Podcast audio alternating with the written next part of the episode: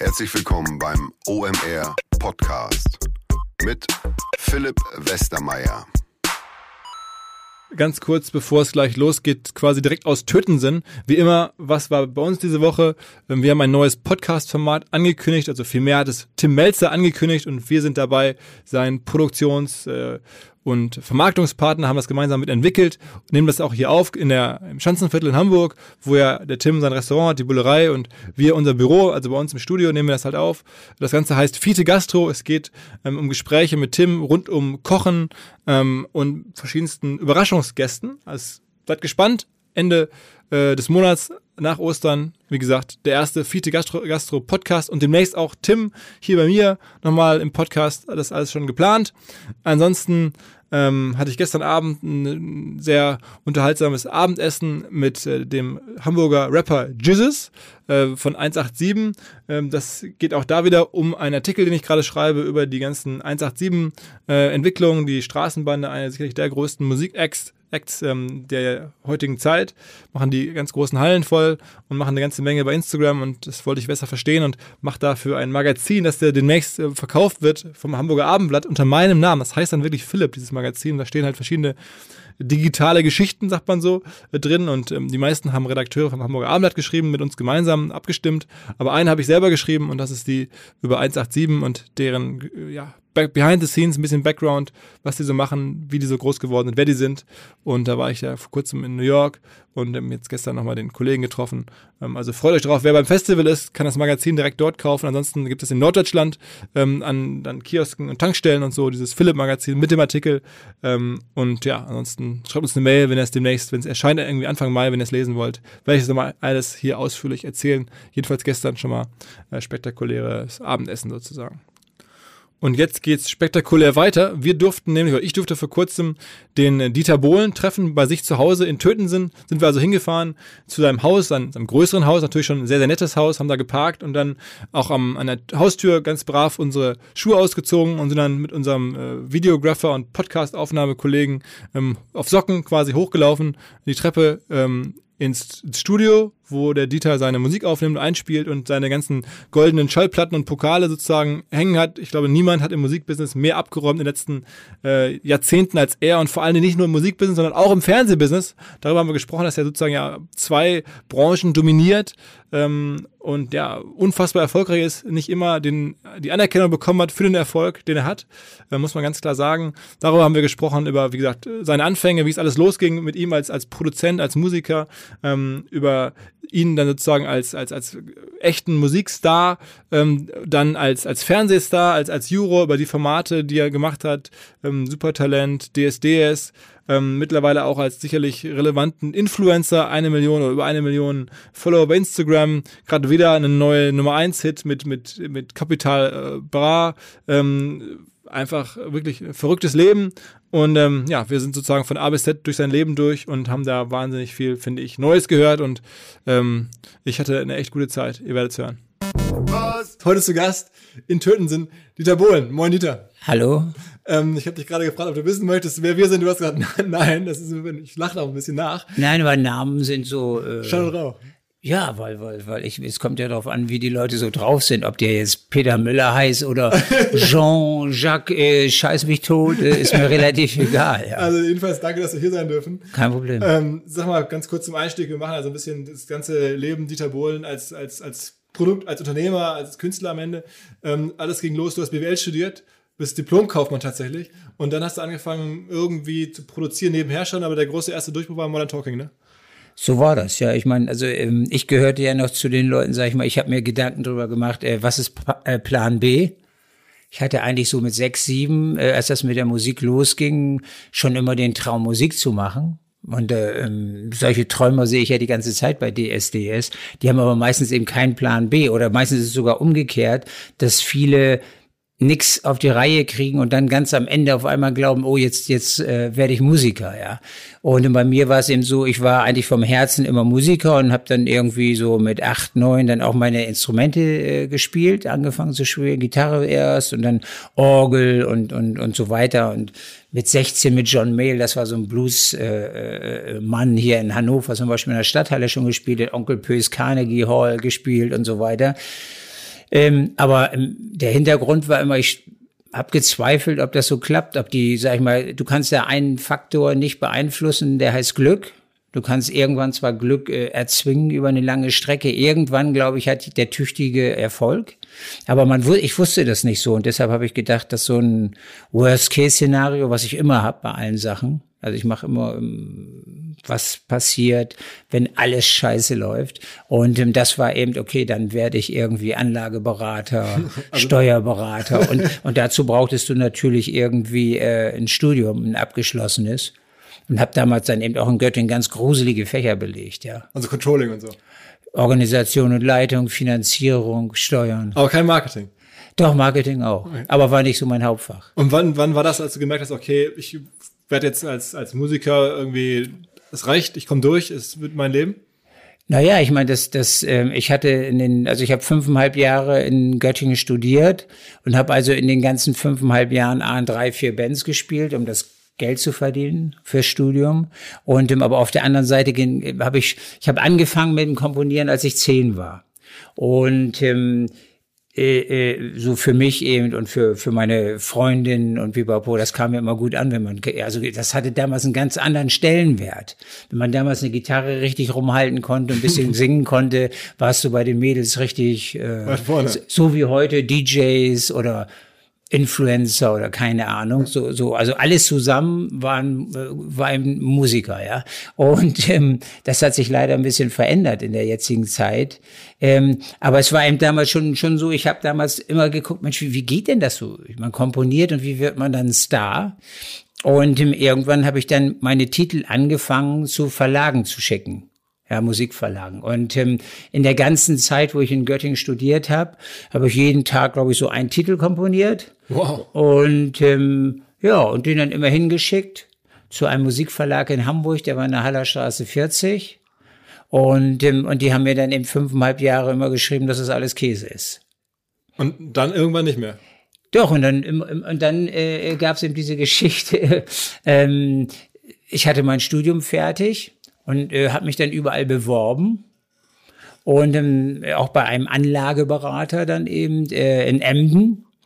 Der mir ganz gut, ganz gut ist heute da gleich so rechte Hand vom, vom, vom Geschäftsführer und ähm, so Steuermodelle machen und alles sowas. Und auf dem Rückweg von Emden bin ich äh, in Hamburg vorbeigefahren und fuhr dann durch diese Hallerstraße 40, wo ich noch nie vorher war und habe dann gesehen, ah, da, guck mal, das ist der Musikverlag, wo du da immer so, das ist Kramisches, ja? Äh, wo ich immer die Titel hingeschickt ja. habe. Und dann habe ich da geklingelt und habe gesagt, kann ich den Herrn Schmidt mal haben?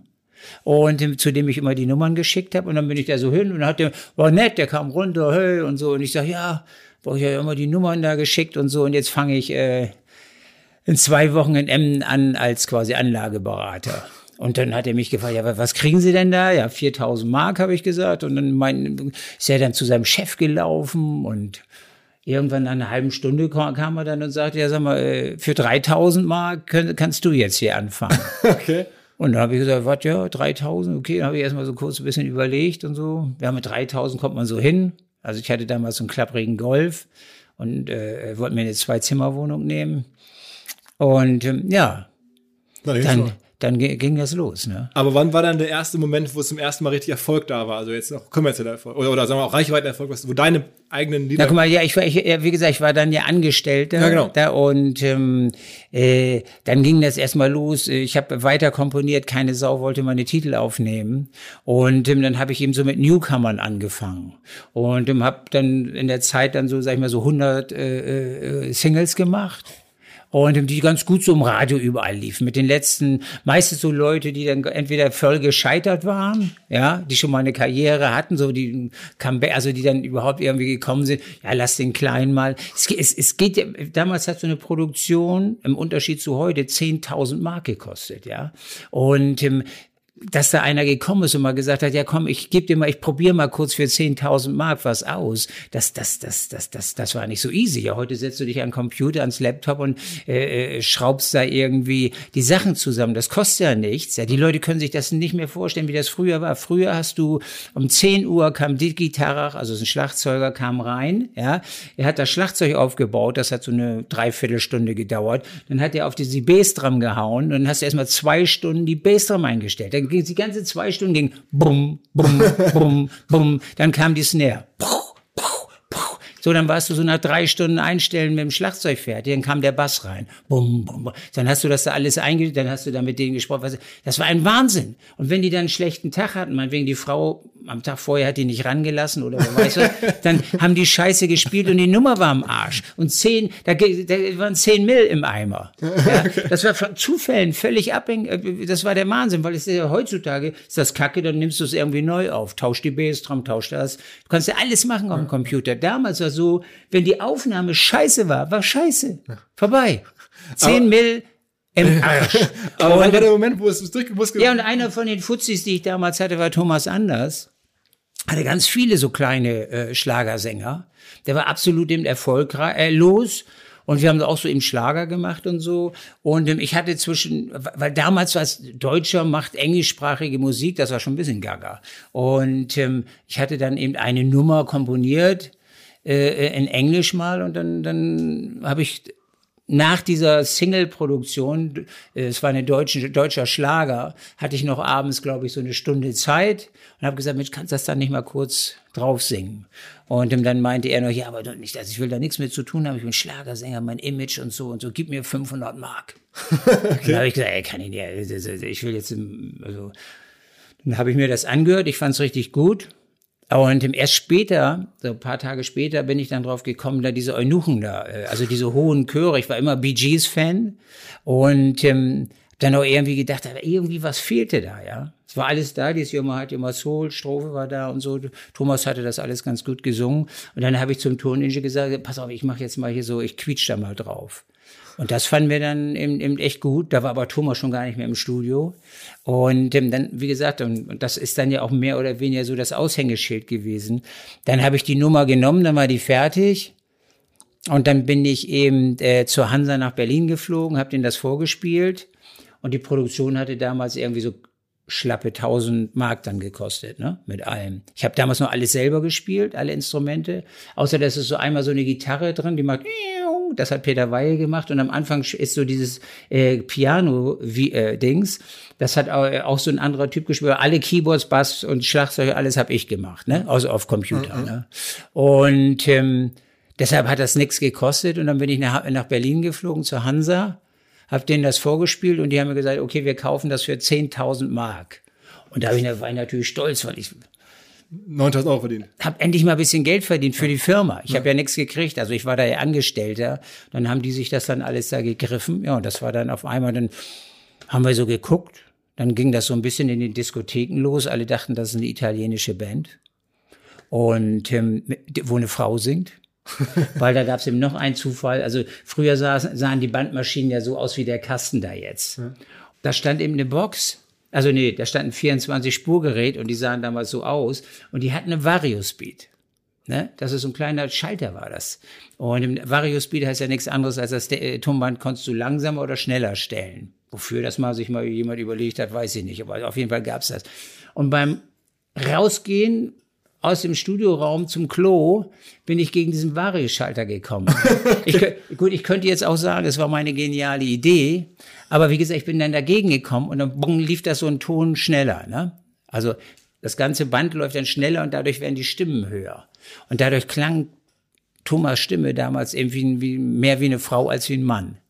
Und das fand ich aber irgendwie, es klang geil, weil es irgendwie so außergewöhnlich war. Und es war so, es ist ja ganz wichtig beim Gesang, dass du Wiedererkennungswert hast. Und das klang eben so, man wusste nicht jetzt, ist das jetzt eine Frau, die da singt, ja, auch noch sehr, sehr feminin klang das, ne? Und ähm, ich fand das sexy und dann haben wir das gelassen. Und dann hatten wir auf einmal einen Mann, der klingt wie eine Frau, hinten dann die Eunuchen, einen, einen geilen, damals einen geilen Sound, einen ganz neuen Sound, den der ist dann ja wirklich in ganz Europa geklaut worden von Bad Boys Blue und Dan Harrow und wie die damals alle hießen. Alle wollten den Sound. Ja, und dann ging das auch in den Diskotheken wahnsinnig ab und und äh, das war dann quasi so mein erster Hit und auch quasi kann man da kann man wirklich auch von von Welthit reden, weil das das Ding hat ja wahnsinnig und das also das äh, äh, macht jetzt glaube ich noch so im, im, im Monat äh, eine Million Streams und so. Das ist aber schon das also aber kommerziell war das für dich dann nicht trotzdem nicht das große Ding, weil das die Rechte lagen bei deinem Arbeitgeber und du warst dann mehr oder weniger da raus oder oder hast, hat das für dich auch schon Geld verdient damals? Naja, die, wo ich nicht raus war, äh, wo, wo sie einen ja nicht rauskicken können, ist, ich war der Texter und der Komponist. Das heißt also, die Leute verstehen ja heutzutage irgendwie gar nichts mehr. Also das heißt, man ist so der Erfinder mhm. von dem Ding, ja. Da kann ein auch in Deutschland nicht irgendjemand rauskaufen, rauswerfen. Das sind alles äh, Gerüchte, die da immer so äh, durch die. Äh, es geht nicht. In anderen äh, äh, Ländern ist das möglich, dass du jemand 500 Euro gibst. Ich kauf dir die Melodie ab das gibt's in Deutschland nicht, ja. Aber du kannst natürlich dem Producer seine Rechte abkaufen, du kannst dem Künstler seine Ab äh, Rechte abkaufen, sowas ja. Also das, das uns, Lied dir am Ende eine Menge Kohle gemacht. Wie bitte? Das Lied hat dir am Ende eine Menge Kohle verdient. Naja, also ich sag mal so, ich, ich, ich habe ich sag mal, wenn der Kuchen 100 war, ja, dann, dann habe ich da vielleicht von dem ganzen Kuchen vielleicht drei, vier Prozent abgekriegt. Und wie viel, heute, wie viel heute macht so ein Lied dann 100, wenn also was für ist der Kuchen insgesamt über, über jetzt die, die 20, 25 Jahre? 35. 35, sorry. Ja, Multimillionen. Multimillionen, also schon, wir reden über, über, weiß nicht, 10, 20 Millionen Umsatz, aus mit dem einen Lied wahrscheinlich. Ja, Umsatz. Ja, ja. Na, Umsatz, der Umsatz, der Umsatz schätze ich bei 200, 300 Millionen. Für das eine Lied? Für das eine Lied. Und dann, okay, krass, krass.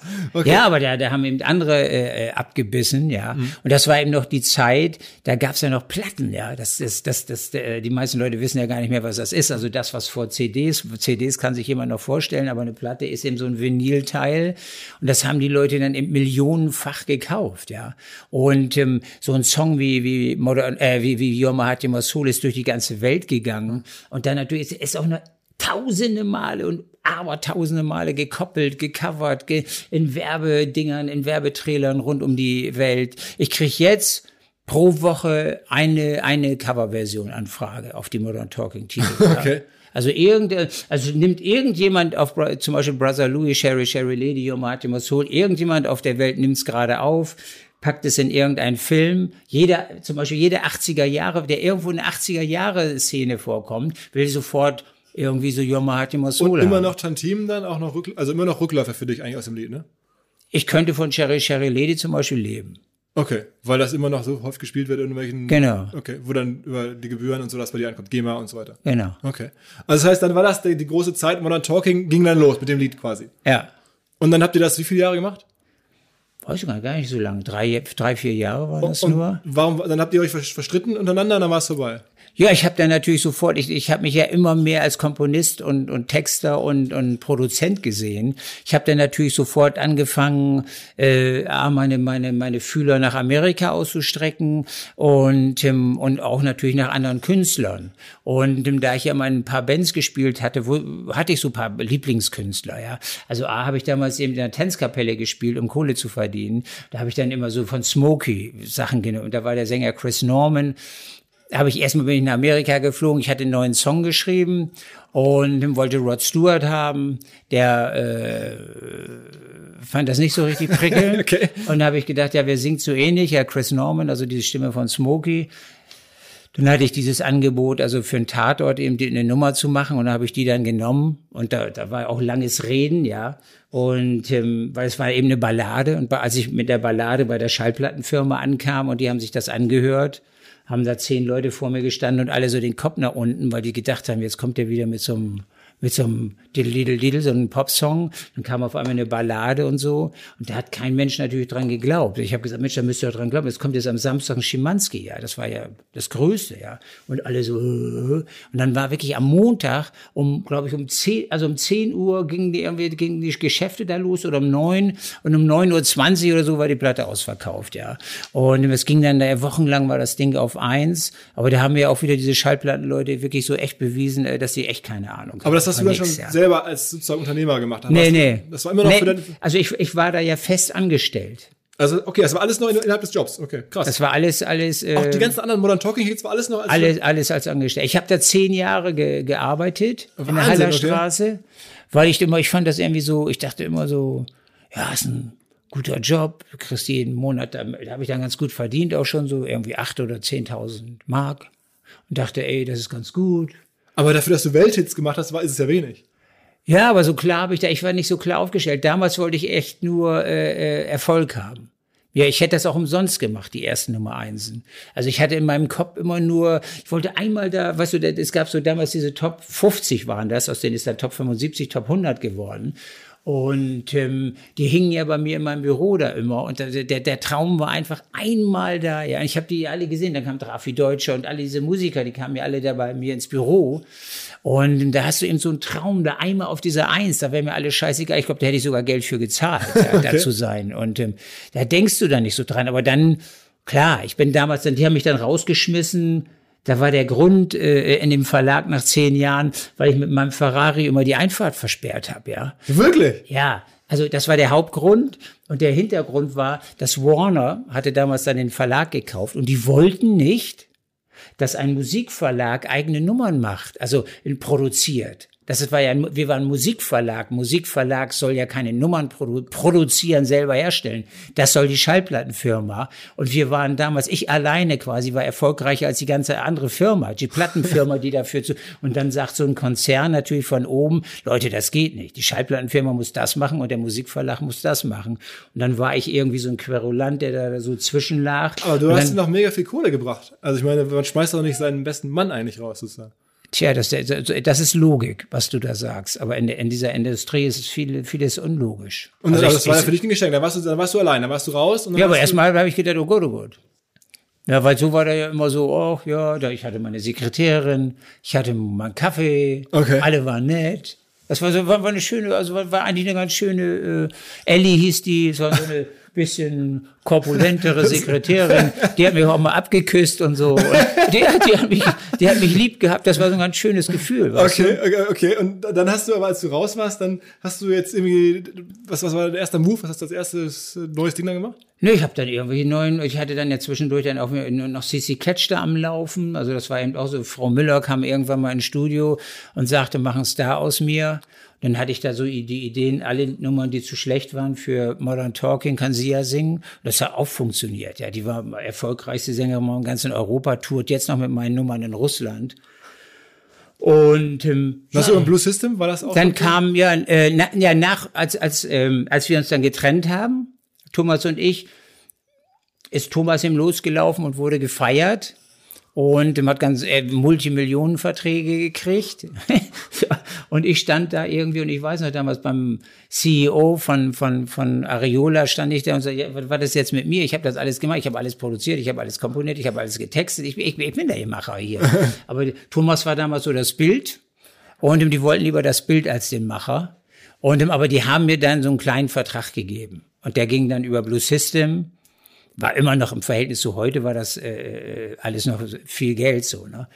Und ähm, ja, und dann habe ich so mit Blue System gemacht, habe ich erstmal voll, habe ich so geguckt, warte mal, ich habe bei Yuma Heart, Yuma Soul habe ich gequietscht. Ne? Also musste, äh, musste gar ich, ich, ich habe gedacht, ich muss was anderes machen. Und deshalb habe ich dann damals dann so gegrunzt. Ja, die, äh, okay. Lalalala, die dachten, ey, du brauchst einen Wiedererkennungswert. Du hast immer den, also mach jetzt äh, da haben die Leute erstmal ganz komisch geguckt und so. Und manche mochten das auch nicht, aber manche sind da total drauf abgefahren. Also zum Beispiel die Russen fanden das mega, ja. Und, und viele auch in Deutschland. Also ich war ja damals dann in der DDR immer am Touren da, da Magdeburg und, und ich weiß nicht, wie da Dresden, Leipzig, da, da, das war mega. Das, das, das. Und ich hatte gleich, aber als erste Nummer, da war mir das Grunzen noch nicht klar, da habe ich ein Bossa Nova gemacht der, das hieß äh, Sorry Little Sarah und alle haben mich für geisteskrank erklärt. Aber es war dann Platz 13 in Charts und damals hat man mit Platz 13 150.000 Platten verkauft. Und ich weiß noch damals, ich habe mit CC Catch mal irgendwie so die fünfte oder sechste Single gemacht und habe 120.000 äh, CDs, äh, Quatsch, äh, äh, Platten verkauft. Da sagte der, der Chef noch zu mir, ja, sag mal, 120.000 so dolle ist das aber auch nicht. Heutzutage wärst du mir 120.000 ein halbes Jahr auf Nummer eins, ja. okay. Das ist, also das hat sich eben geändert. Das muss man ganz klar sagen. Ihr werdet euch wahrscheinlich fragen, warum unser Partner SalesViewer hier so oft im Podcast wirbt. Aber das ist relativ einfach zu erklären, denn wenn wir hier mittels Podcast Reichweite für SalesViewer erzeugen, dann besuchen natürlich auch hunderte von Menschen die Website von SalesViewer und SalesViewer kann dann mit dem eigenen Tool die Website-Besucher oder deren Firmen vor allen Dingen mit Klarnamen entschlüsseln. Also Podcast-Werbung führt zwangsläufig zu immer mehr Website-Besuchern und Website-Besucher lassen sich in Firmen Klarnamen von SalesViewer entschlüsseln und zu neuen B2B-Kunden machen. Und natürlich auch wir bei OMR sind sehr zufrieden mit SalesViewer, nicht nur als Kunde, sondern auch als Partner. Wir setzen deren Tool ebenfalls ein zur eigenen B2B-Lead-Generierung und entschlüsseln damit die Website-Besucher von OMR, OMR Reviews oder anderen Tochterfirmen. Man sieht einfach, wer eure Webseiten besucht hat und wofür sich potenzielle Kunden interessiert haben. Neben uns, also OMR, sitzen aber auch noch deutlich größere Firmen wie Stepstone, Avato Systems, Sport5, Talon One oder die Vodafone-Tochter Grand Centrix bereits auf SalesViewer und generieren damit täglich neue B2B-Leads. SalesViewer ist bekanntlich auf unserem hauseigenen Software-Bewertungsportal OMR Reviews das bestbewertete Tool in gleich drei Kategorien und kann jederzeit kostenlos getestet werden. Wer also sehen möchte, wer auf der eigenen Website drauf war und diese Person dann am besten zu Kunden verwandeln möchte, der kann das alles kostenlos ausprobieren. salesviewer.com slash OMR. Zurück zum Podcast. Und, und dann, sag mal, so biografisch, dann war da sozusagen der Bruch, du bist raus aus, ähm, aus der Firma in der Haller Straße, sozusagen, dem Verlag. Und dann, was war dann, hast du überlegt, was mache ich jetzt als nächstes? Wie war, ging dann dein Berufsleben quasi weiter? Ja, mein Berufsleben ging dann erstmal so weiter, dass ich erstmal angefangen habe, ähm, Tourneen zu spielen. Also sechs Wochen Russland, also da, mit deinen Hits, die du sozusagen, mit den alten Hits auch Ja, ja aber gerade mit Blue System. Ja, die standen ja, ja. ich habe da in riesen Stadien gespielt. Also ich habe in Moskau zum Beispiel gespielt, äh, zwölfmal hintereinander, immer einmal um 16 Uhr und einmal um 20 Uhr, jedes Mal vor 30.000 Leuten. Ne? Da hattest du am Tag 60.000 und das dann sechsmal. Das war, das war. Wie das, bist du in Russland so groß geworden? Einfach über Radiorotation dort oder wie kam das? keine Ahnung, die Leute fanden mich irgendwie gut. Also die fanden natürlich erstmal Modern Talking gut. Und als der eine sich dann so irgendwie, dann haben wir uns getrennt. Und dann, dann kam ich mit den ersten Nummern so um die Kurve und das fand die irgendwie dieses harte Macho-Ding fanden, fanden die irgendwie gut. Und da hätte ich, glaube ich, bis, bis jetzt immer auftreten können. okay. die, die, ich war ja vor zwei Wochen in, in Moskau und habe mich gewundert, also wie, wie diese alten Nummern, die hier quasi fast keiner mehr kennt, äh, äh die sind da wahnsinnig angekommen. Ja. Okay. Und dann, also das heißt, dann hast du eine Weile selber als Künstler ähm, wieder. Ja, ich habe dann Blue System gemacht, ich habe dann andere Künstler äh, immer immer produziert, ne? Und dann irgendwann äh, kriegte ich dann natürlich, weil dann kam das zweite Standbein, da kriegte ich vom CEO von von RTL äh, Gerhard Zeiler einen Anruf und hab, äh, das war dann irgendwie so, was war das, 2001 oder irgend sowas oder 2002, ähm, ob ich nicht in so einer Fernsehsendung mitmachen wollen würde, ja. Und es wird da sowas geben und so. Und ähm, da ich immer eine große Fresse hätte und eigentlich immer die Wahrheit sagen würde, so einen bräuchten sie. Und ja, ja habe ich mir äh, ähm, das angehört, was ich da so machen sollte. Und das fand ich natürlich geil. Und dann habe ich das auch ein bisschen umgekrempelt. Und weil es gab das nirgendwo auf dem Planeten zum Beispiel, dass die, die Top 10 äh, äh, zusammen eine Nummer singen. Und das war eben damals meine Idee da. Und dann habe ich gesagt, komm, die singen jetzt We Have a Dream. Ja. Und ähm, das, das, das, das, da hat keiner dran geglaubt. Also wenn du jetzt das Cover sehen würdest, das war so, so, so wie hier wieder an der Wand, weißt du, nur so ein, nur blau und sonst nichts. Das haben die immer kurz, weil keiner dran geglaubt hatte. Und ähm, wie das eben immer so ist, keine, keine Sau hat dran geglaubt. Und dann haben wir, glaube ich, an, in, in, zwei Tagen über eine Million CDs verkauft. Aber ja. für dich war jetzt, sagen wir mal, wirtschaftlich betrachtet, für dich als, als, als Unternehmer oder ne, war das Fernsehen wahrscheinlich viel, viel mächtiger im Nachhinein als die Musik, oder? Ja, was heißt mächtiger? Es war natürlich insofern, ähm, früher hattest du als Künstler ja immer ähm, das Riesenproblem, du musst ja irgendwie so eine Nummer bekannt machen. Und früher war das ja alles nicht mit YouTube und den ganzen Krempel gab's ja nicht. Also brauchtest du ja Fernsehen, um diese, um, um diese Nummer irgendwie ans Publikum zu bringen. Und damit war, warst du natürlich jetzt, hatte ich quasi so das, diese, dass man da eben mit den Leuten saufen gehen muss, damit man eine Schall, äh, damit man eine, eine, Fernsehsendung bekommt oder ich weiß nicht was machen musste. Ja. Kann das alles schön überspringen. Das konnte man schön überspringen. Und ähm, die haben das gar nicht abgerafft, ja, dass das so eine wahnsinnige Geschichte. Mittlerweile bist du ja sozusagen das Gesicht bei RTL und, und man hat das Gefühl, du bist so halb der Sender. Ähm, das ist dir auch klar. Also dass man ist, dass du auf einmal so ein Fernsehsender hängt ja auch ein bisschen von dir ab jetzt mittlerweile, oder? Und du von Nein, das, also man, man darf das nicht übertreiben, aber ich bin, ich hatte damals gesagt hier, als ähm, We Have a Dream rauskommt, habe ich gesagt, ey verdammt nochmal, mach doch eine eigene Schallplattenfirma auf. Warum gibt ihr die ganzen Profis weg? Ja. ja. Und so und ähm, die die die oder ich meine, du sagst ja immer, die, die Logik war, ähm, das lief ja wahnsinnig die erste Staffel, ne? Aber in der dritten Staffel wollten die mich eigentlich rausschmeißen. Wirklich? Ja, weil du ja immer so von, von Logik Ja, und so ja, redest. ja. Weil ich war den zu unangenehm. Ich meine, du warst ja, du bist ja generell provokant. Also ich meine, du sagst ja auch relativ harte Sachen, schon jeher. Ja, aber den eben auch. Also ich kann nicht, weil die haben sich in Querulanten eingekauft. Ja, und dachten nun privat ist der irgendwie anders. Aber ich sage eben auch, ich meine, auch wenn der Chef da steht, äh, sage ich meine Meinung. Ja, ich sage nicht, du bist ein Vollpfosten, das, das, das nicht, aber ich sage meine Meinung. Ich sage, das ist scheiße, was ihr da macht, ja. Und oder lasst uns das bitte so machen. Und ähm, das hat mich Jahre, fast ein Jahrzehnt gekostet, ähm, die wirklich dazu von zu überzeugen, dass man, sage ich mal, es gab früher mal eine Mu Musikredaktion, ne? Da saßen dann irgendwelche Leute drin, die wirklich, ich keine Ahnung, ja, ich meine, die hatten vielleicht einen Plattenspieler oder ich sag, aber sonst weiß ich nicht. Ja, und die haben dann immer Folgendes gemacht, diese, du musst ja, da sind Künstler, also da sind junge Kandidaten und denen musst du dann ja Titel zuordnen, ja. Dann haben die irgendwie, meinetwegen, da stand eine Frau, und dann haben die gedacht, oh, jetzt sage ich mal irgendwie Fix You von, ich weiß nicht was, finde ich gut, ja, oder irgendeine Nummer, die sie gerade privat, ja, das kann die ja mal singen. Aber so, ich meine, ich habe mal gesagt, seid ihr blöde oder so? Ich meine, hört euch die Stimme an und dann musst du doch hören, zu dieser Stimme passt der und der Song. Das ist ja, sag ich mal, die Aufgabe eines Producers. Das können die aber nicht. Die sitzen da irgendwie, gucken auf irgendeine Liste, ach, die Nummer gefällt mir gut, lass den immer singen. Und das war natürlich ein Desaster immer. Und ähm, bis ich, ich habe dann immer gesagt, ey Leute, verdammte Scheiße, lass mich das doch machen. Ich will, äh, das hat aber wie gesagt, also diese Logik, die du immer glaubst, die gibt's da nicht. Das Okay. ist dann so eingeteilt, da gibt's eine Musikredaktion und da gibt's dann irgendwie, das sind, ist ein Gehörloser und ein Spinner. und ähm, äh, äh, ja, und das hat lange, lange Zeit äh, auch alle möglichen anderen Sachen, ja. Aber du hast ja einige der, der, der Teilnehmer, dann, die nachher das gewonnen hatten oder da weit nach vorne gekommen, hast du ja auch produziert. Mit denen hast du dann auch, ich glaube, mit einigen bist du bis heute befreundet oder äh, mit Pietro Lombardi, glaube ich, ich, machst du immer Sachen zusammen zum Beispiel, ne? Ja, Pietro sitzt ja jetzt bei mir in der, in der Jury. Ja, genau. Und ähm, ja, aber auch, ich meine, ich, ich war mit dir zum Beispiel hier, wenn ich diese Mark Matlock äh, liegt da unten, äh, das, das war lustig, ja. Oder auch gerade den Schallplattenfirmen dann immer zu zeigen, dass sie keine Ahnung haben, macht mir eben Spaß. Weil, also, als eine Beatrice Egli da saß und da gesungen hat, hatte die Schallplattenfirma gesagt, das ist der letzte Mist. Ja, und, ähm, und nachher hat sie gewonnen und dann hat die Schallplattenfirma gesagt, haben wir gleich gesagt, ja.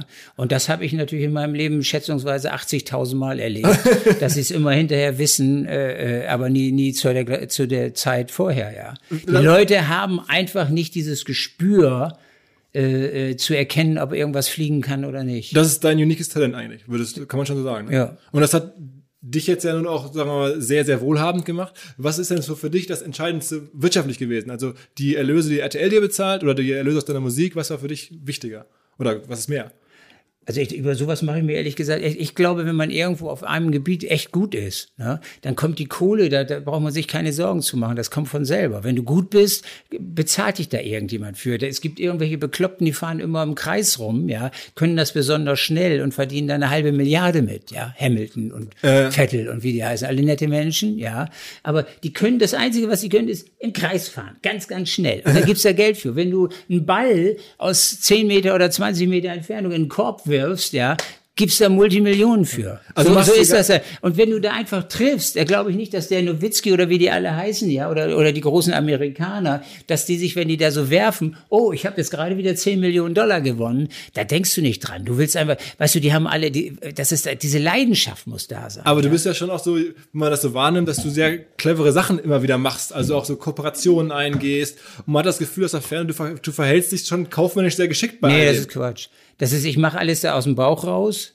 Äh, äh, oder Nase oder wie auch immer man und dann dann wenn man einfach recht behält verdient man da ein bisschen Geld mit aber wenn ich clever gewesen wäre Ein bisschen Geld ist gut. Also ich meine, das ist ja, zumindest das Manager-Magazin hat gesagt, du bist jetzt auf Platz 164 der reichsten Deutschen. ach Quatsch 635 Entschuldigung, äh, äh, fuck. Ja, ich hab's falsch gemerkt. ja aber es ist alles alles Quatsch ist Quatsch. Ja, das ist, mir geht's gut, aber äh, ich sag mal so, wir hatten, ich hatte äh, letzte Woche gerade ein Gespräch mit, mit, mit meinem Anwälten und so, ähm, wenn ich wirtschaftlich alles richtig gemacht hätte oder nur, nur an, an, annähernd, ja, also eigener Musikverlag vielleicht, vielleicht ein Label, eine Schallplattenfirma, ja, dann, dann, dann, dann hätte, hätte ich jetzt das Zehnfache an Kohle. Ich meine, ich habe damals, Thomas und ich, wir haben zwei Prozent gekriegt. Ne? Und die haben, mussten wir uns teilen, also jeder ein Prozent und im Ausland eine Reduzierung auf 50 Prozent, also ein halbes Prozent.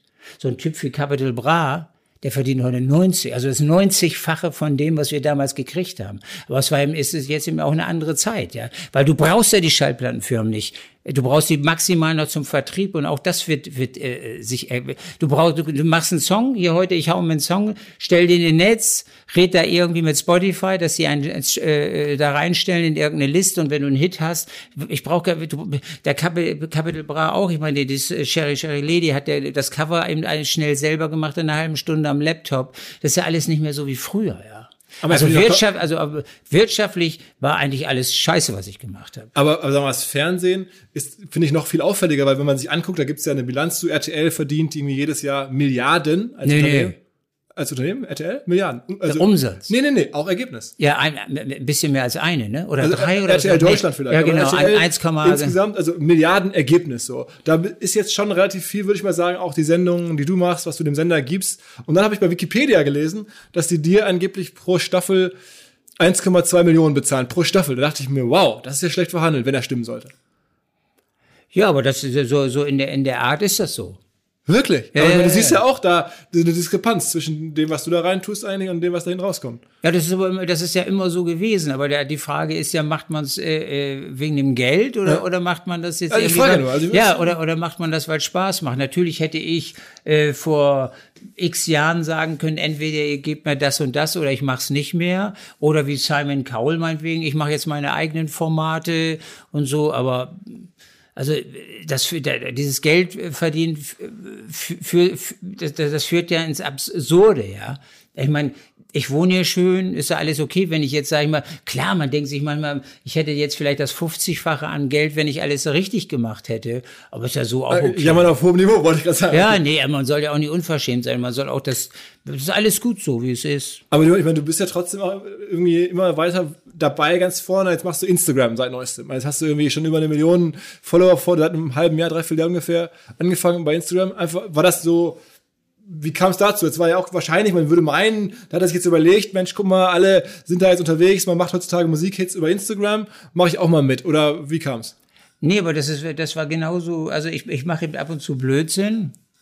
Und irgendwie komischerweise kommt er, also das ist immer so die Nase irgendwie. Wir standen da auf einer Finke am 16. Juni oder irgend so ein Käse und hatten Langeweile. Ich habe da eine Fotosession gemacht und ähm, irgendjemand sagte, warum, warum gehst du nicht äh, zu Instagram? Und ähm, de facto hatte er mich aber da schon irgendwie, hatte er ein Bild drei oder vier oder fünf Monate vorher da einfach hingestellt. Ich wusste aber gar nicht irgendwie, das, das hatte ich am Rande so, aber da, habe ich gedacht, immer Instagram, was soll die Scheiße, brauche ich nicht, ja.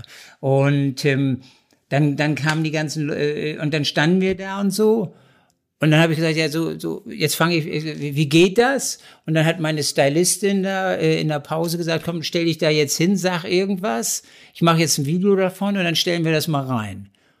Ja, gut. Und dann haben wir das reingestellt. Und ich dachte jetzt, jetzt kommt sie, ey, was willst du denn hier auf Instagram? Und, und, und ich hatte Pietro noch angerufen und hatte gesagt, Mensch, ich hatte noch zu Pietro gesagt, weiß ich ganz genau, wenn ich, jetzt, stell dir mal vor, ich habe in einem Jahr keine 50.000 und ganz Deutschland, die lachen alle. Und weil diese älteren Leute wie, Gottschalk oder selbst eine Helene Fischer, die haben ja nicht so viele, es gibt ja, die haben ja ganz wenig so gerade. Und die hatten mir dann auch alle gesagt, ja, ältere Leute und Instagram, das geht gar nicht, ja. Und ähm, ja, und dann saßen wir da und dann hatte ich ein, habe ich ein T-Shirt angezogen und bla bla bla und dann kam ich wieder zurück und so und, und dachte so, na, und haben wir so 500 oder hat sich da jemand drauf gemeldet? Und wir waren dann in, innerhalb von ein paar Stunden bei 120.000 Follower, ja. Und dann dachte ich, oh Gott, oh Gott, oh Gott, was haben die jetzt geschrieben? Und dann stand da nur, du bist der Geilste, du bist der Tollste, du bist der, und dann immer so, wow, und, und, und wer hat das denn geschrieben? Und dann auf einmal diese, diese, die, die waren dann auf einmal 17, 19, also überhaupt nicht so meine Zielgruppe, ja. Und und da dachte ich, und da habe ich dann gedacht, das ist ja genau das, was mir eigentlich so ein bisschen fehlt bei DSDS, die sind schon so ein bisschen älter. Ja. Und dadurch äh, äh, würde ich ja, also ich hätte niemals gedacht, dass das so positiv ist. Und dann habe ich auch so ein Video einfach, ich hatte mal irgendwann bei RTL angeboten, so Dieters Tagesschau. Und das habe ich dann einfach so fallen lassen. Und im, ja, und auf einmal kam dann, du hast ja immer sofort nach einer Sekunde schon Feedback, ja. ja. Und da kam, ey, geil, geil und so. Und dann, oh, okay, jetzt mache ich das. Ab dem Tag habe ich dann Dieters Tagesschau gemacht. Ja. Läuft, und, läuft. Und, und, und, dann läuft das wie, wie, wie der Wahn jetzt, ne? Und okay, und jetzt. Aber das hätte ich nicht gedacht. Aber vor allen Dingen, ich meine, wenn du eben guckst, also ich kann das, ich habe ja so einen Business-Account oder so, ich kann ja genau sehen, wo die sitzen, wie alt die sind.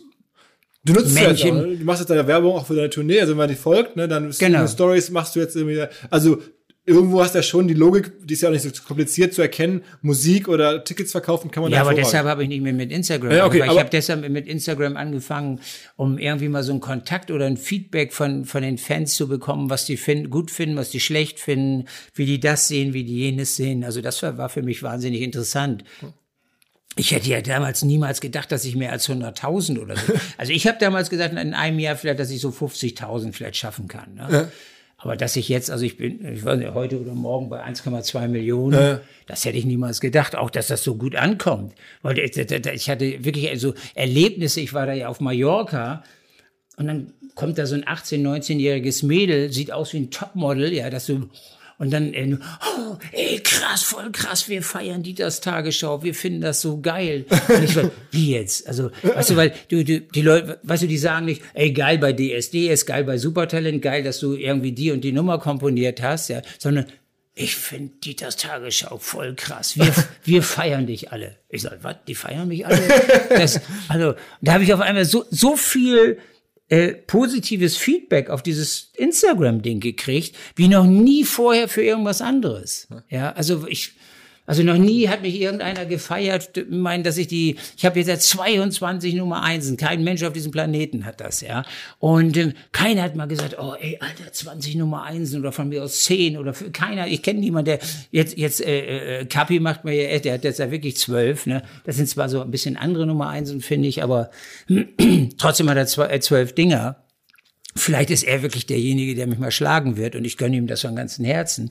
Aber früher wär, hätte das nie wieder irgendjemand geschafft. Ja, in diesem, jetzt ist ja alles nur noch Spotify, Spotify, Spotify. Es gibt nichts mehr physisch, es gibt keine Downloads mehr fast. Es gibt, es ist ja nur noch Spotify. Ist eigentlich eure Zusammenarbeit jetzt, also du und Capital Bra, ist das irgendwie, also bewusst inszeniert worden? Habt ihr Ja, auch nicht, ja, das war genauso ein Zufallsding wie Insta und wie, wie, wie diese ganzen, du siehst ja eigentlich in meinem Leben sind immer nur Zufälle. Ich würde das gerne jetzt verkaufen als, ich habe mir da alle tierische Gedanken gemacht.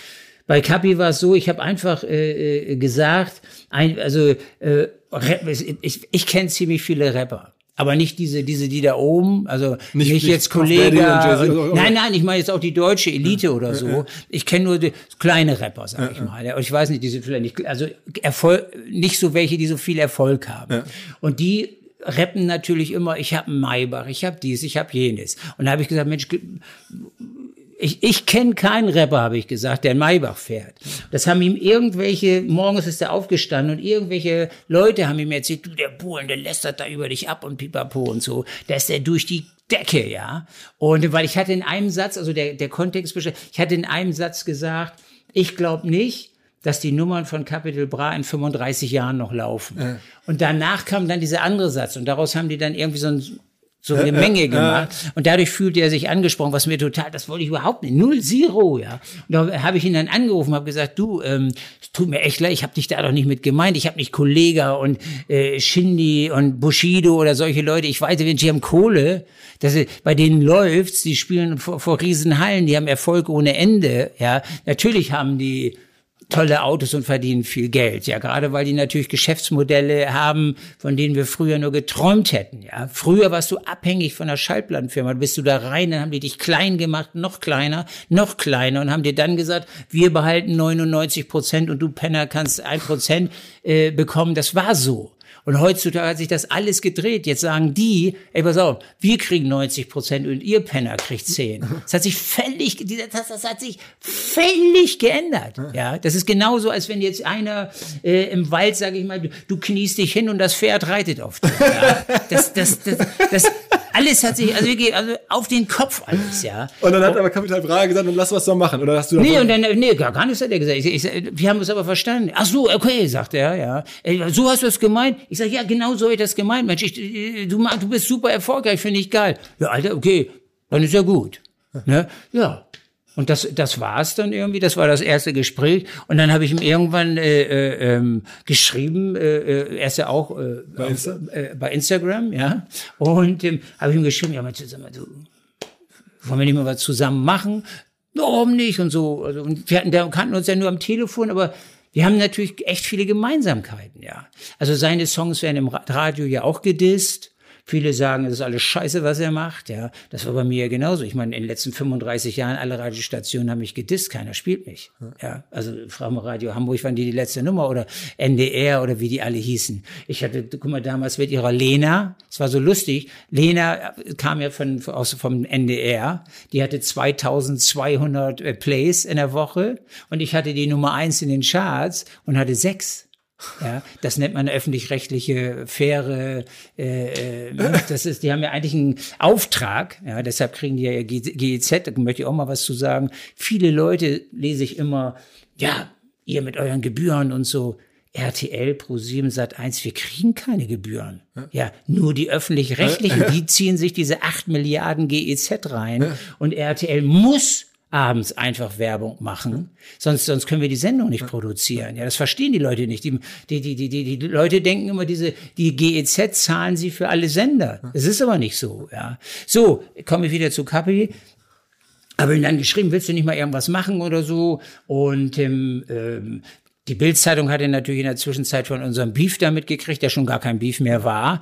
Und ähm, die haben ihn dann, glaube ich, so gefragt, ja, hier, mach doch mal Brasaludi oder Sherry Lady oder so. Und dann hat äh, äh Kapi gesagt, Sherry, Sherry Lady würde er niemals machen. Und ähm, dann habe ich ihn dann gesagt, ich sag mal, habe ich ihn dann, wie, warum machst du das denn nicht? Ist doch geil irgendwie, ja. Ja. Und ähm, ja, und einen Tag später ruft er mich dann an und so und spielt mir das vor, ist fertig, ja und ich so, boah, alter Schwede, ja. Da hatte ich Gänsehaut. Ich dachte, das ist ja genau auf dem Punkt. Also wie, wie ist geil, ja. Weil, wie er das gesungen hatte. Können auch alle Leute können mich erschlagen, ist mir ganz egal. Ich hatte, habe gedacht, boah, das ist wirklich geil. Und ähm, dann hatte ich angerufen bei der Schallplatte, wann wollt ihr das dann veröffentlichen und so. Und dann haben die ja irgendwie, dann ging das wieder so wie Schallplattenfirmen im Sinn. Ja, ähm, erstmal kommen jetzt noch zwei Singles und am 27. Mai oder Anfang ab, äh, Juni veröffentlichen wir das dann so, versuchen mal dann, ob das dann irgendwie geht.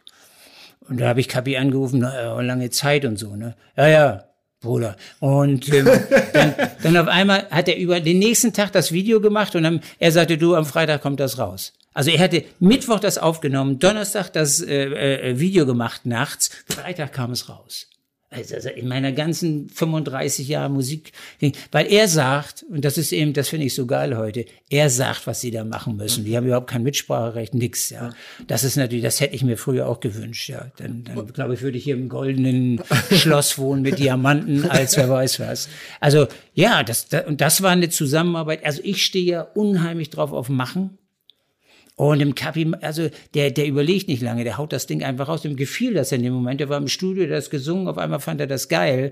Und ähm, dann hat er gesagt, ja, ich bring's übermorgen raus. Ja, das, das und ist das, cool. ist das für euch kommerziell auch cool, dass, dass das so groß ist? Oder ist es mehr jetzt auch wieder Anerkennung und ihr habt da eine geile Sache gemacht, die viele hören, aber bringt euch das was, so wirtschaftlich gefragt? Naja, da ihm da die Bänder gehören und ihm alles gehört. Also ich bin nur der Erfinder, ja. ja sage ich mal. Und ich habe gerade mal meine Fans hier auf äh, Follower, die haben, äh, die schreiben dann so, ja, was kriegt ihr für einen Stream? Ein Euro? Und rechnen sie, also ich habe, wir haben jetzt, also ich glaube, wir haben 14 Millionen Streams jetzt. Denken die also 14 Millionen Euro kriege ich, ja. Mhm. Ich habe äh, die, die bittere Wahrheit ist, dass ich ähm, für eine Million Euro 400 Euro kriege. Also für eine Million Streams. Für eine, Million, äh, schon, schon. für eine Million Streams gibt's 400 Euro als Texter und Komponist.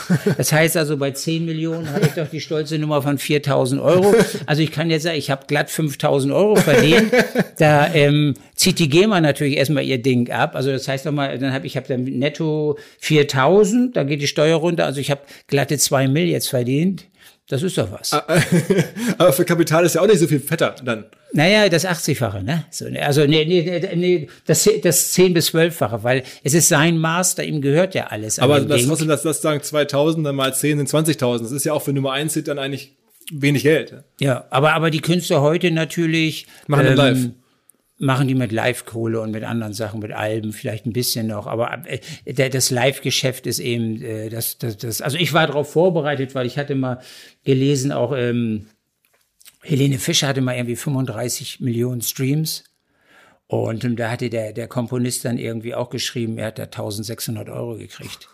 Also mit den Streams, das, das, das sollte man nicht so richtig äh, überbewerten. Und du bist jetzt aber auch noch demnächst wieder auf Tournee. Also hast du dir auch entschieden, nochmal, ich gehe nochmal auf Tournee. Ja, das war ein bisschen anders. Also äh, ich habe jetzt ja Instagram. Ja. Und bei Instagram kam dann jeden Tag, ja, du bist in Moskau, du bist dort, du bist hier, du bist in Südamerika. Warum spielst du nie in Deutschland? Ja. Und irgendwann gingen mir dann mal die, die, die, die, die Argumente aus. Und ich habe gesagt, okay, pass auf, ich organisiere jetzt ein riesen Open-Air-Konzert und in Berlin. Alle begeistert, äh, das ging dann auch schnell. Ich habe einen Freund von mir angerufen, dem gehört diese DEAG, Professor Schwenko. Und ähm, können wir das machen? Jupp, machen wir. Dann hat er sich, ähm, haben wir, ich habe gesagt, lass uns das irgendwie so einen Samstag machen und so. Und ähm, ja, dann, dann kam die Ankündigung vom Konzert. Äh, es waren 10.000 Dinger und ich bin 10.000 Karten. Ich bin echt in die Knie gegangen. Ich habe gedacht, wir brauchen, das kriegen wir niemals voll. Habe ich ihm auch gesagt. Also wie bei Instagram. Und ähm, nach 48 Stunden waren 10.000 Karten weg. Und ich hatte den Fans ja versprochen auch, dass jeder äh, eine Karte kriegt. Und da ging schon wieder das Gepöbel los. Ja, jetzt kriegen wir keine Karte. Und vor allen Dingen noch was Schlimmeres ging los. Der Schwarzmarkt ging los. Und da haben Leute schon angeboten, drei, vier Tage nachdem das ausverkauft war, äh, die Karte für 1450 wow. Euro. Wow, okay. Und da habe ich gedacht, ey, das hätte sich ja gesteigert bis in ich weiß nicht wohin. Da habe ich gesagt, ich habe hab dann die DEAG angerufen. Ich sagte, ich habe den Leuten versprochen, A1, sie kriegen eine Karte und auch natürlich für einen äh, vernünftigen Preis. Und ich lasse doch jetzt die Leute nicht so abziehen. So, und dann haben wir gesagt, ja, äh, ich habe gesagt, ich habe auch nicht so viel Zeit. Lass uns Deutschlandkarte ist hier. Um, ich, das muss sein, Heimspiel Hamburg. Was sind wir? Müssen eins machen im Ruhrgebiet, Dortmund. Berlin machen wir nochmal, ja, damit die Letzten da in Berlin auch noch ihre Karten kriegen. Dann machen wir Leipzig, muss irgendwas für den Osten machen, ist ja ganz klar. Mannheim, München, so. Dann kam natürlich Österreich, Schweiz. Und ich mache also dann auch noch Zürich und in Wien. Aber immer die, auch die größten Hallen, ne? Also Hamburg, Barclaycard, alles, also die größten ja, Hallen. Ja, ja, immer nur die größten Hallen. Ne? Und aber auch, kriegst du alle voll? Keine Ahnung. Wer weiß das so genau? Ist natürlich noch, also, guck mal, in Wien zum Beispiel spiele ich ja im, am, am 6. Dezember. Ist natürlich noch so ein bisschen her. Aber, also was verrückt ist, ich, ich hatte am meisten Angst vor Berlin eigentlich, ne? Also auch beim ersten Mal. Und Berlin geht völlig durch die Decke. Jetzt auch das zweite Konzert. Also sind schon wieder ein paar tausend Karten weg innerhalb der letzten drei, vier Tage. Und dann hast du es ganz clever gemacht, also sogar die Bildzeitung macht das jetzt auch mit dir zusammen bei Bild Plus. Da gibt es dann so, so, einen Deal, dass man, wenn man Bild das Plus. Hab ich, das habe ich nicht, also ah, was, weiß ich nicht, ob das clever war. Also scheint es zumindest so zu sein. Also, nee, das hat der Veranstalter gemacht, ich hätte es nicht gemacht. Okay. Weil ähm, die Leute fühlten sich so, die mussten erstmal die Zeitung kaufen, um so ein Chiffre zu haben. Dann mussten die äh, Bild Plus abonnieren und dann irgendwie, glaube ich, noch einen dreifachen Salto und ähm, äh, äh, ein Gedicht auswendig lernen. Nee, das ist jetzt gesponnen, aber die mussten alle möglichen Firlefanz machen. Und um dann an so eine Karte zu kommen, weiß ich nicht. Also da, da haben sich auf jeden Fall bei mir äh, einige beschwert und ich habe dann aber nur geschrieben, komm jetzt äh, zwei Tage später, es kommt bei myticket.de und es kommt natürlich bei Eventim. Da kriegt ihr alle eure Karten ganz normal. Und dann braucht ihr auch kein, keine Abos zu lösen und so weiter und so fort. Ja, und jetzt, äh, jetzt, jetzt gucke ich, ähm, das sind natürlich mal so irgendwie so schlapp 100.000 Karten jetzt, ja. die man verkaufen muss. das ist natürlich wieder ein anderer Schnack. Aber äh, meine Oma hat damals immer zu mir gesagt, ähm, wenn, irgendwie, wenn, wenn, wenn, wenn es dem Esel zu gut geht, dann geht er aufs Eis, ja. Und ähm, ja, ich, äh, es ist eine wahnsinnige Herausforderung und ist schon ein bisschen kribbelig. Und du spielst deine alten Hits, also du spielst dann auch wie von Modern Talking, Blue System, DSDS-Songs, also alles durch. Alles durch. Also all, alle eben, also meine 22 Nummer Einsen. Das ist schon ein Abend voll. Und ähm, ja, ja, klar, das ist ein Abend locker voll. Dann natürlich auch paar Nummer natürlich vom Blue System, die war nicht Nummer eins, da waren nur die Alben Nummer eins, aber die, das wollen die Leute von mir hören. Ich werde auch eine Schlagerecke machen. So mit Beatrice Egli, die war ja mit Mein Herz Nummer eins, dann irgendwie eine Nummer von Andrea Berg, eine Nummer von DJ Ötzi und sowas, also zehn Minuten mal ein bisschen Krachschlager mache ich auch. Und ähm, Ja, die viele schreiben mir immer, ja, live, machst du live, machst du, ja, natürlich mache ich live. Ja, das wird, wird auch nicht, ich meine, ich kann nicht wie Yvonne Katterfeld für dich singen und ich kann nicht wie Chris Norman mit Night Lady singen und ich kann auch nicht Yoma Yoma Soul wie, wie Thomas Anders singen. Das ist ganz klar. Ich kann das alles so singen, wie ich den Künstlern das damals vorgesungen habe. Und es ist natürlich immer schlechter irgendwie. Aber ja, bringst du noch ein paar andere Stars dann mit? Also kommen dann auch ich. Igli, Kapital Berater, sind die da mit dabei? Also treten die da mit auf oder sowas? Machst du Also so? wenn die wollen, ja. Aber ähm, ähm, also ich würde jetzt nicht das Versprechen geben wollen, weil man weiß ja nie. Ich meine, ich spiele nur auf Samstagen. Meistens haben die dann selber alle äh, äh, was zu tun. Und ähm, nachher kommen die nicht und nachher sind die Leute irgendwie sauer. Die Leute sollen schon in erster Linie natürlich kommen wegen mir. Und ähm, das mit den Gastauftritten, das wird sich irgendwann klären. Ich werde werd bestimmt ein paar Leute fragen. Aber wenn die dann nicht kommen, dann, dann, dann, also ich will da nicht irgendwie jetzt was versprechen, was ich nachher nicht halten kann. Neuer Partner, der sehr für uns alle, vor allen Dingen für euch, unsere Hörerschaft spricht. Die Rede ist von Liquid, L-I-Q-I-D. Liquid ist ein Vermögensverwalter, der sich an ja etwas wohlhabendere Menschen richtet. Ihr hört gleich, wie wohlhabend man sein muss, damit man die Vorteile von Liquid genießen kann. Als da wären, Liquid sagt, sie seien persönlich wie eine Privatbank und dabei modern wie ein Neo-Broker. Das macht Sinn, denn die meisten Menschen sehen sich ja tatsächlich nach Guidance bei ihrer Geldanlage. Man fühlt sich häufig vielleicht beim traditionellen Bankberater nicht mehr so gut aufgehoben und Liquid greift genau da rein. Die tun das, was ein sogenanntes Family Office häufig für sehr wohlhabende Menschen tut, nur mit deutlich niedrigerer Einstiegshürde. Also eine Art Family Office für jedermann, exklusive Anlagemöglichkeiten. Man kommt über Liquid zum Beispiel in Private Equity und Venture Capital Fonds mit rein, wenn man das gerne möchte. Liquid ist fünfmal in Folge Deutschlands Top-Vermögensverwalter geworden, laut Kapital. Wer also mitmachen möchte, jetzt kommt die Auflösung, braucht aktuell mindestens 50.000 Euro als Mindestanlagevolumen. In einigen Wochen ist die Aktion vorbei, dann sind es wieder 100.000, die man mitbringen muss. Wenn einem das möglich ist, dann gerne ein kostenloses Erstgespräch vereinbaren unter liquid.de slash omr. Zurück zum Podcast. Sag, sag mal ein paar Worte, weil wir gerade darüber sprachen, Bildzeitung. Ist ja für dich irgendwie, du bist da regelmäßig drin seit Jahrzehnten, du bist für die ja Content, der auch wertvoll ist. Dafür geben die dir kein Geld, logischerweise, aber da macht ihr gemeinsame Aktionen. Gibt es da eine große Nähe, generell so Boulevardmedien? Ist das für dich irgendwas, was du aktiv oder passiert das auch alles passiv? Das, da, da mache ich gar nichts. Also, im, also ich versuche da mich zu drücken, wo es nur irgendwie geht. Aber jeden Tag fast kommt irgendwie eine Anfrage. Also willst du nicht da was zu sagen und willst du nicht hier was zu sagen? Und ich sage eigentlich immer, ich, ich sage da nichts zu.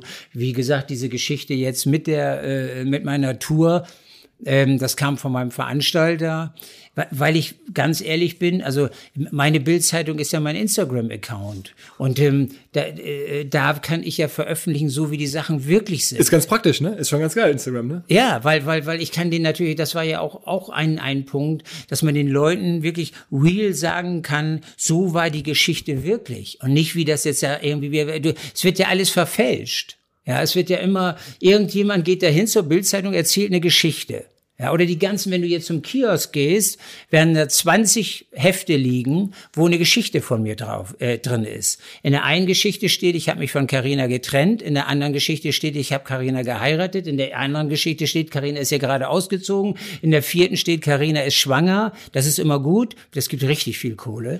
ähm, Weil du alles, alles abmahnst. ja, nein, die Abmahnung gibt nicht die Kohle, aber die Geldentschädigung gibt die Kohle. Ja. Okay. Und im so Schwangerschreiben von einer Frau, die nicht schwanger ist, das gibt richtig Kohle. Größer als Also, also am meisten Kohle, ich habe meine Geschichte mit, die haben, wir waren, Karina und ich, wir waren, lagen in einer Bucht.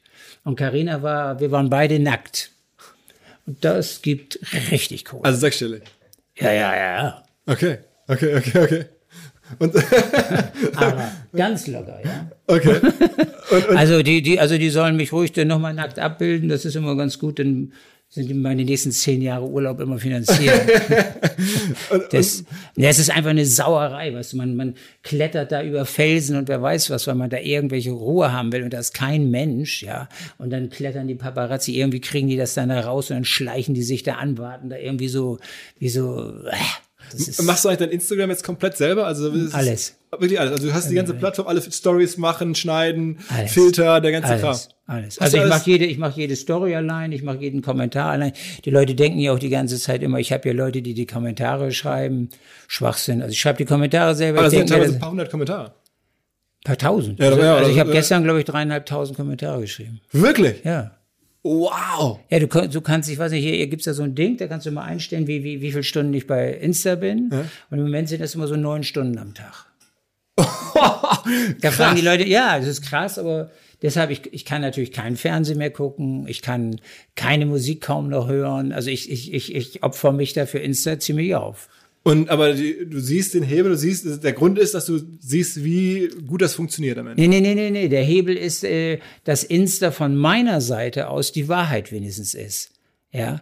Wenn, wenn, leider äh, passiert es natürlich jetzt häufiger, ähm, dass die Leute sich mich benutzen wollen als Promotion äh, äh, ja, dass sie jetzt also künstlich äh, Beef, sage ich mal, erzeugen wollen, um irgendwie in die Medien zu kommen. Ja. Also dass mich da irgendwelche Leute da an, an pinkeln von der Seite, ja, äh, um einfach so, weil die denken, ist wahrscheinlich das mit Capital Brava abgesprochen oder was hat so mega funktioniert. Mach genau, das, das Ja. machen wir jetzt auch. Das nervt natürlich, ja. Oder ähm, ich habe am Anfang auch mal dachte auch das ist geil, ja, dann habe ich die Zeitschriften hier auseinandergenommen, habe ich vorgelesen, was die geschrieben haben, habe gesagt, alles, ne, aber dann und habe die Zeitung dann weggeschmissen, hab dann aber gemerkt, das ist ja sogar auch noch wieder Promo für sie. Aber es könnte dir egal sein. Ich meine, du hast jetzt finanziell, bist du gut drauf, also das brauchst du nicht. Warum machst Also du trotzdem? für, ja, aber für mich ist dieses Ding, äh, also sage ich mal, Geschichten gerade zu rücken, die völlig falsch sind, das macht schon Sinn für mich, ja. Und ähm, das ist jetzt, äh, ich, ich hoffe ja, dass das weiterläuft. Und ähm, es ist natürlich auch eine gewisse Art, also ja, wenn da 1,2 Millionen Leute, sage ich mal, die, du die errei äh, direkt erreichst, ja, das ist das ist natürlich eine tolle Geschichte. Das haben ja manche, ich meine, die Geistens im Fernsehen haben das ja noch nicht mal an Zuschauer. Also oder oder die meisten äh, Zeitschriften, die es gibt, haben ja gar nicht so viele, ja. Also nicht so viele Follower, sondern so überhaupt so viele Leser. Deshalb, das ist ja schon, ich kann da jetzt so mein eigenes Ding machen. Und ähm, für mich ist das so mein kleiner Fernsehsender. Da mache ich eben auch keiner redet mir da rein. Und wenn ich eben mache hier, äh, vor paar Tagen hatte ich so äh, Bohlens Bio Beauty Palace oder so. Gesehen, ne? das, das macht mir einfach Spaß, ja. Mir irgend so einen Quatsch ausdenken und so. Und, äh, Guckst du dir andere Instagram-Leute an, amerikanische Musiker, deutsche, weiß ich nicht, Entertainment-Stars, wie die das machen und sagst über ja, die- also die Zeit fehlt mir dann wirklich. Ich, ich mache einfach alles und, aus, aus und dem Bauch heraus. Alles aus dem Bauch raus. Also wenn mir jetzt gleich irgendwie was einfällt, also ich habe ja jetzt für morgen noch nix. Ja. Also irgendwas muss mir jetzt irgendwann heute noch einfallen, ja. Wa- Was, was machst du denn? Ähm, äh, das hast du ja nochmal ganz kurz ein bisschen Weil das Ding ist hier die hier, zum Beispiel mein Freund, ja, die haben, die haben damals, äh, als ich mit Dieters Tagesschau angefangen habe, da haben die so gedacht, so, ja, so 30 Tage hält er das durch, also so jeden Tag, ne? Und jetzt bin ich, glaube ich, irgendwie, keine Ahnung, so 200 Tage ist, aber ich meine, ich mache ja jeden Tag meine Dieters Tagesschau, ja. Und das ist schon, also manchmal liege ich da wirklich jetzt nachts und denke, oh Scheiße, ja, was mache ich denn jetzt morgen, ja? Wahnsinn, dass du dir das noch alles antust. Ich meine, du könntest, es ist ja nicht mehr nötig in dem Sinne. Du könntest noch ein paar. Ja, aber das ist so ein, so ein, dieses Denken nicht nötig und so. Also setz dich doch zur Ruhe jetzt nur, weil man jetzt äh, ausgeseucht hat oder so. Das, das, das, das Leben besteht doch nicht drin, dass man auf dem Stuhl sitzt und da vor sich hinschnarcht. Ja, ja meins jedenfalls nicht. Also mein Ziel war es nie, mit einer Yacht auf einer Insel zu liegen und ich finde äh, Palmen nach vier Wochen langweilig. Okay, also das heißt, du bist getrieben, da was zu machen, auch ein bisschen dabei zu sein und zu gucken, was geht. Also das Leben richtig auszureizen sozusagen. Ja, bisschen stimmt nicht an der an, an, an dem. Satz, aber, aber sonst stimmt alles, ja. Und, und Es macht wahnsinnigen Spaß, was zu machen. Ma- Machst du auch Investments? Ich meine, du hast jetzt eine Menge Kapital. Du könntest ja mit deinem Geld arbeiten, könntest dich an Firmen beteiligen oder sagen wir mal, die, all die Sachen, die du früher nicht konntest, selber einen Musikverlag gründen, könntest du alles machen. Also du könntest Startups, jeder redet über Startups, könntest dich auch bei ein paar einkaufen, mitspielen oder denen Ja. helfen mit deiner Reichweite, machst, aber machst du nicht. Doch. Ja? Ja, also äh, mal alle meine Assets äh, verdienen mehr Geld als als diese Firlefanz Musik oder so. Musik ist für mich Hobby jetzt äh, und meine er- anderen Assets äh, verdienen äh, einfach die richtig die Kohle. Aber Assets sind dann was? Immobilien, Ah, okay. Aktien, Okay. was man so hat. Okay, okay, okay. Also das heißt, du machst, du bist schon auch wirklich Investor. Also du kaufst dir. Ja, also die, die, die neun Stunden bin ich bei Instagram und vier, fünf Stunden bin ich mit den Bankern am Gange. Ach wirklich? Okay, okay, Ja. okay. Aber das heißt, du machst nur Aktien, machst nur reife Firmen, börsennotierte Firmen, keine Startups oder sowas.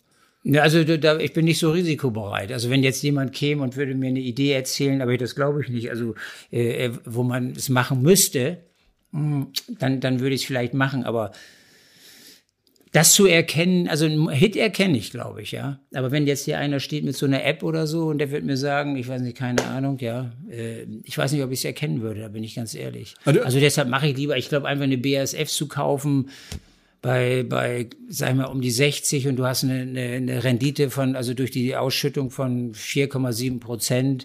Das macht irgendwie mehr Sinn als in irgendein so komisches Start-up da. Weil du musst bei Start-ups, glaube ich, ganz ehrlich, Gießkanne und, sag ich mal, 50 Dinger vielleicht machen und, und zwei gehen dann auf, wenn du Glück hast, ja.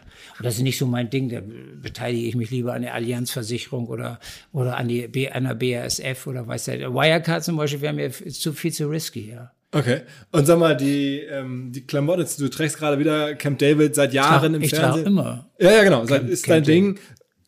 Da bist du aber auch nicht beteiligt, zumindest nicht öffentlich. Nee, nee, nee, nee, ich bin nicht beteiligt. Das war, die kamen am Strand, ich saß da so und dann haben die gesagt, auch, willst du nicht unsere Sachen anziehen? Und dann habe ich gesagt, ja, muss mir erstmal die Sachen zeigen. dann kamen die zwei Wochen später, und dann war ich da immer noch am Strand. Dann haben die da diese T-Shirts da hingelegt und so. Und das ist, das, das, ich fand das geil, ja. Und, ähm, und die hatten damals 900 Euro Gewinn und waren so drei Typen aus, aus, aus Berlin. Ja, total nett. Wirklich total. Das, und daran hat sich nie was geändert. An den 900 Euro hat sich ein bisschen was geändert. Ja. Kann man ja im Handelsregister nachlesen. Ja, genau, genau. Ne? Das ging dann so. Pff. Und ähm, aber es ist einfach geil, weil ich zum Beispiel will, wenn ich sage, was meine Jeans, die klemmen mir so. Was hast du denn für Jeans? Äh, Close. Ja, ja, das, ja, aber das ist so, so eine Jeans, das kann ich eben nicht ab, ja.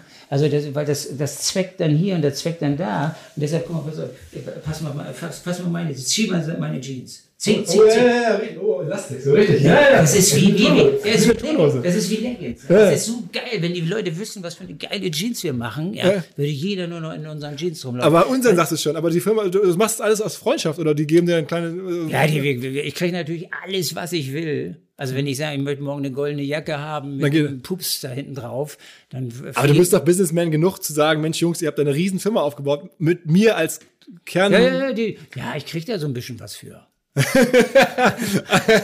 ja, aber ich bin ja nicht, also ich habe den, also ich habe den Punkt äh, äh, verpasst, einfach zu sagen, äh, Mensch, gib mir, sag ich mal, zehn Prozent der Firma oder so. Wenn ich das am Anfang gemacht hätte, hätten, gemacht. Äh, äh, hätten die das gemacht. Aber dann war dieser, der berühmte Zug mal wieder abgefahren.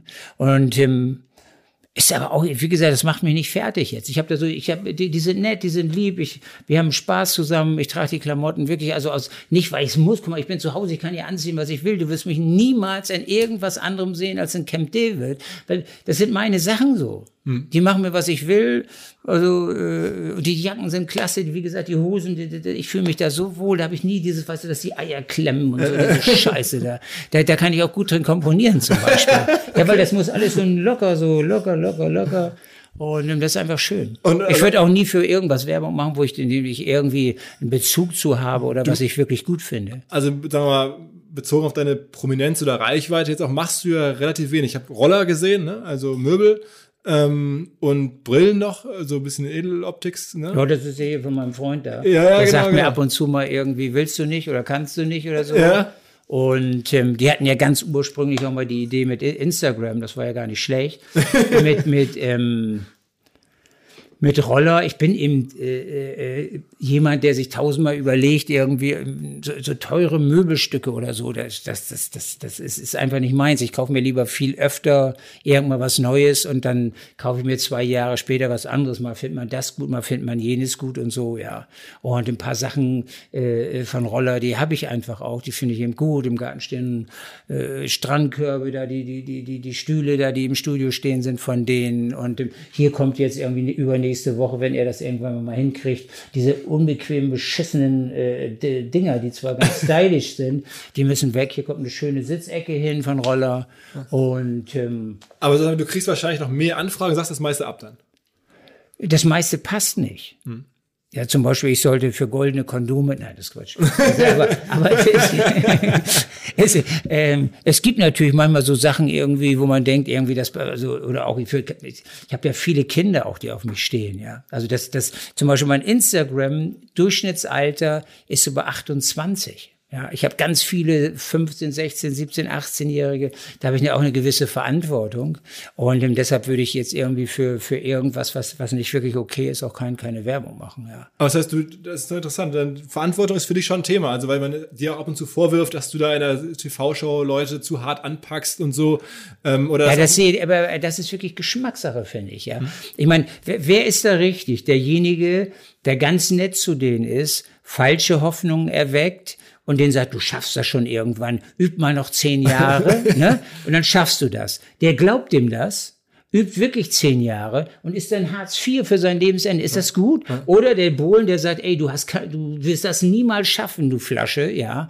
Ähm, hör auf mit dem Scheiß, ja. Und der Typ, ja, geht raus, sagt, ich höre auf mit Musik, macht eine App und ist dann Multimillionär. Was ist besser? Ja, ja okay. okay. Ja, ja, ja, okay. Nein, aber ich, ich meine nur ganz ehrlich, also und weißt du, zu mir waren vielleicht, also gut, ich bin zu viel alte Schule. Früher in der Branche, das war so hart. Die Schallplattenchefs haben dir quasi ins Gesicht geschissen auf Deutsch. Du hast keinen Termin gekriegt. Die haben dich behandelt wie Dreck. Ja, und, und heute ist ja alles so, oh, ja, also alle dürfen, oh, alle wir müssen super behandelt, politisch korrekt muss alles sein. Aber hinter den Kulissen ist nichts politisch korrekt. Das ist ein Stechen und wer weiß was, der, die Leute gönnen dir das Schwarze unter den Nägeln nicht. Das ist die Wahrheit und nicht dieses, oh, ja. Und ich bin eben ein ehrlicher Mensch und ich will den Leuten nichts vormachen.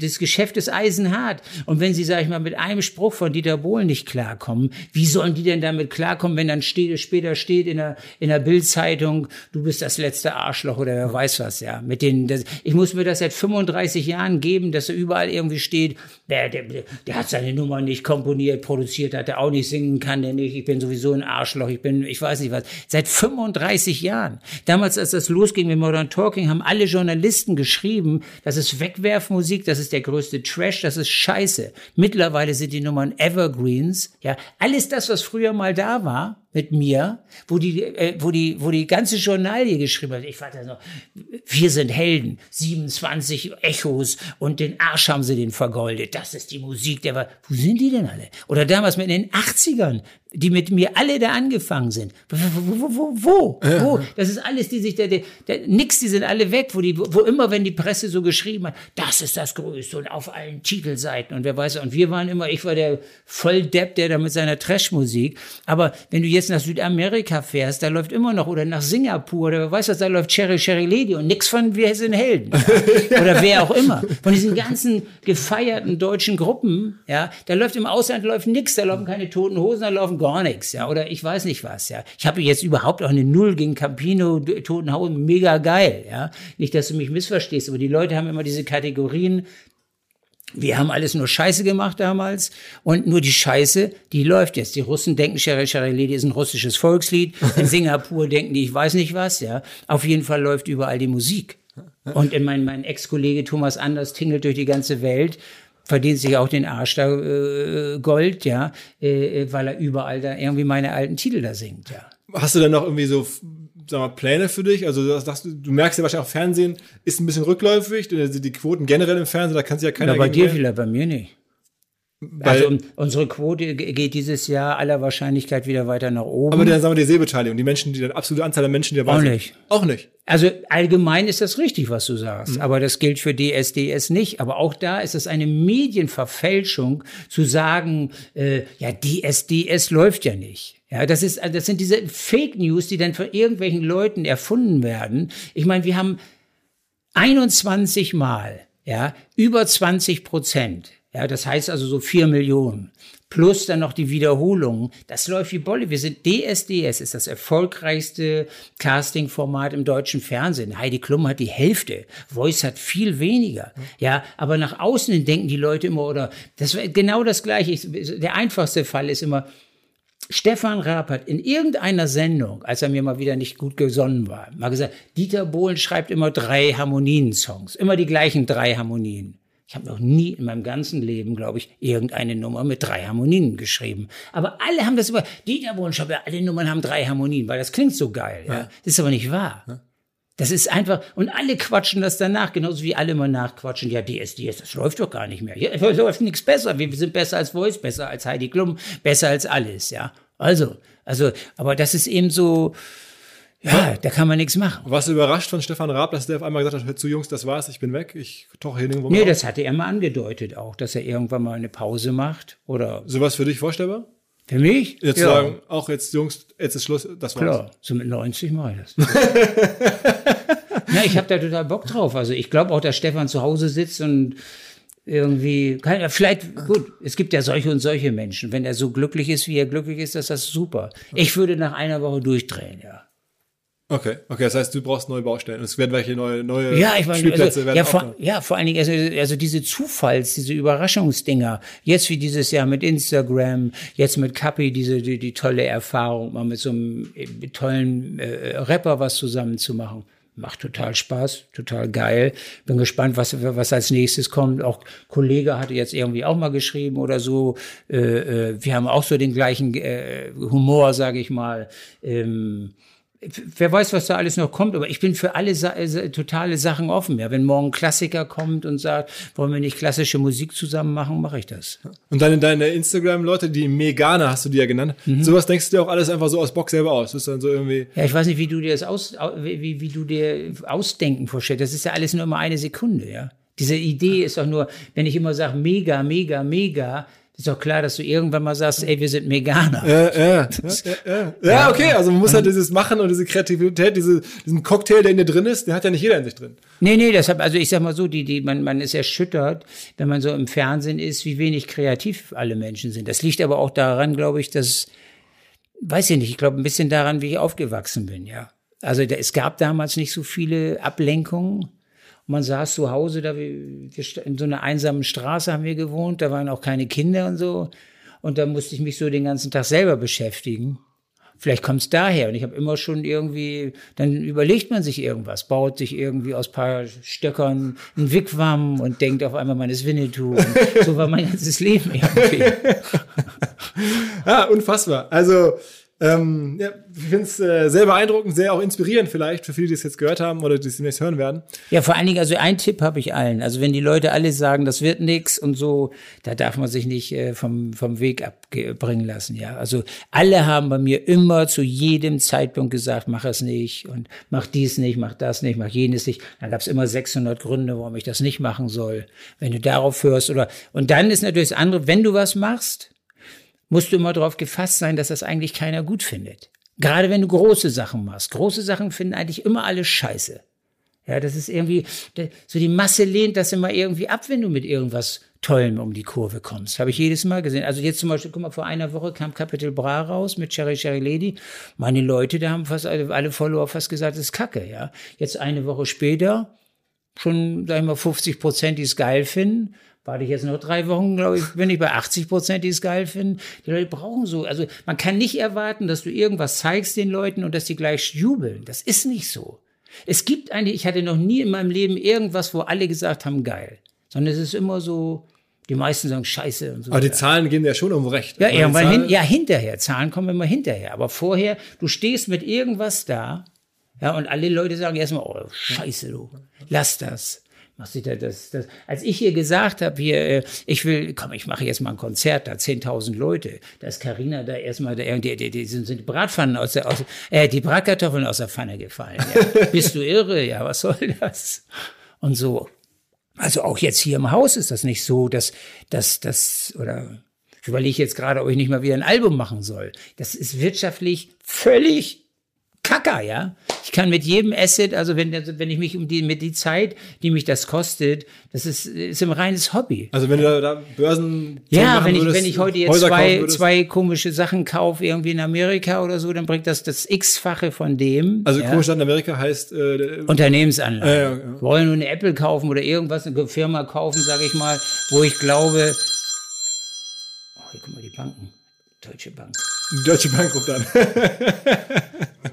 ja, ich habe ja zu allen Firmen, die auch das DB in ihrem, was ist der Deutsche Bank, Dieter Bohlen, dann geht's aber ja auch weiter, Daimler-Benz und so. Ja. Deutsche Bahn. Also, also äh, für, mit denen mache ich immer gerne was, ja. Das denke ich, das ist so, ich, ich glaube so, ja, Das nein, kann ich, wahr sein. doch, ich, ich glaube auch so an, an komisches, weißt du, so, ich heiße ja Dieter Bohlen, DB, also wenn ich was mit der Deutschen Bank mache oder mit Daimler-Benz oder mit der Deutschen Bahn, ist das irgendwie gut. Das ist, wie so Familie, ja. Die sehen das nicht so, aber ich sehe das so. Das ist, Äh, unfassbar. Also monstergeiler Podcast. Ich bin total begeistert, Dankeschön. was du so erzählst, äh, wie du so drauf bist, ein bisschen hinter die Kulissen, ein bisschen über Business und deine, deine Reise zu sprechen. Ähm, ich hoffe, du bleibst sozusagen der ganzen Medien- und Marketingwelt noch ein paar Jahre erhalten und machst dann noch ein paar unge- ungewöhnliche Sachen. Vielen, vielen Dank. ja, ich habe zu danken. Sehr, sehr gerne.